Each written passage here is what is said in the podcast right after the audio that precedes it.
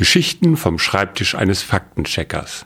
Geodokumentar Tobias Hamelmann heute über Der Baikalsee. Endliche Weiten und Tiefen. Aber fangen wir vorne an. Als Faktenchecker hat man es manchmal nicht leicht. Es gilt nicht nur, fehlende Fakten zu besorgen, sondern vor allem Behauptungen zu überprüfen und zu belegen. Man sollte meinen, das Internet würde das viel einfacher machen, tut es auch. Aber anderes wiederum wird viel schwerer. Man findet nämlich furchtbar viele Fakten im Netz.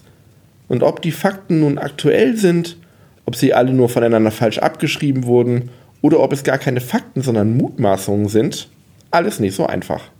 Beispiel Baikalsee. Weil er gerade auf meinem Tisch lag. Also nicht der See, sondern ein Text über das Gewässer. Darin natürlich auch die Superlative, die den Baikal ausmachen. Und ein paar Randfakten. Der Baikal ist 1642 Meter tief. So steht es nicht nur in diversen Internetquellen, sondern auch bei wissenschaftlicheren Beschreibungen des Sees. 2008 sollen russische U-Boot-Fahrer angeblich auf 1680 Meter getaucht sein. Stimmt aber gar nicht. Das wollten sie, haben es aber gar nicht geschafft. Sie dachten, der See wäre wohl tiefer. Aber ist er nicht. Es bleibt bei 1642 Metern. Weiter. Der Baikal ist der größte See der Welt.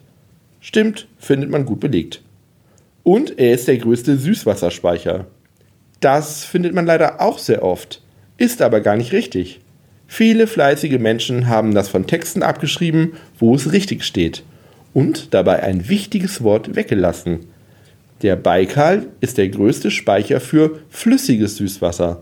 Sonst würden nämlich Grönland oder die Antarktis gewinnen. Formulierungen sind halt manchmal kleine miese Kröten. Er ist allerdings der See mit dem meisten Süßwasser. Übrigens, nur für Ihre nächste Küchenparty, er hat mehr Wasser als die Ostsee, falls Sie es noch nicht wussten. Jeden Dienstag und Freitag erzählt Herr Faktencheck eine neue Geschichte.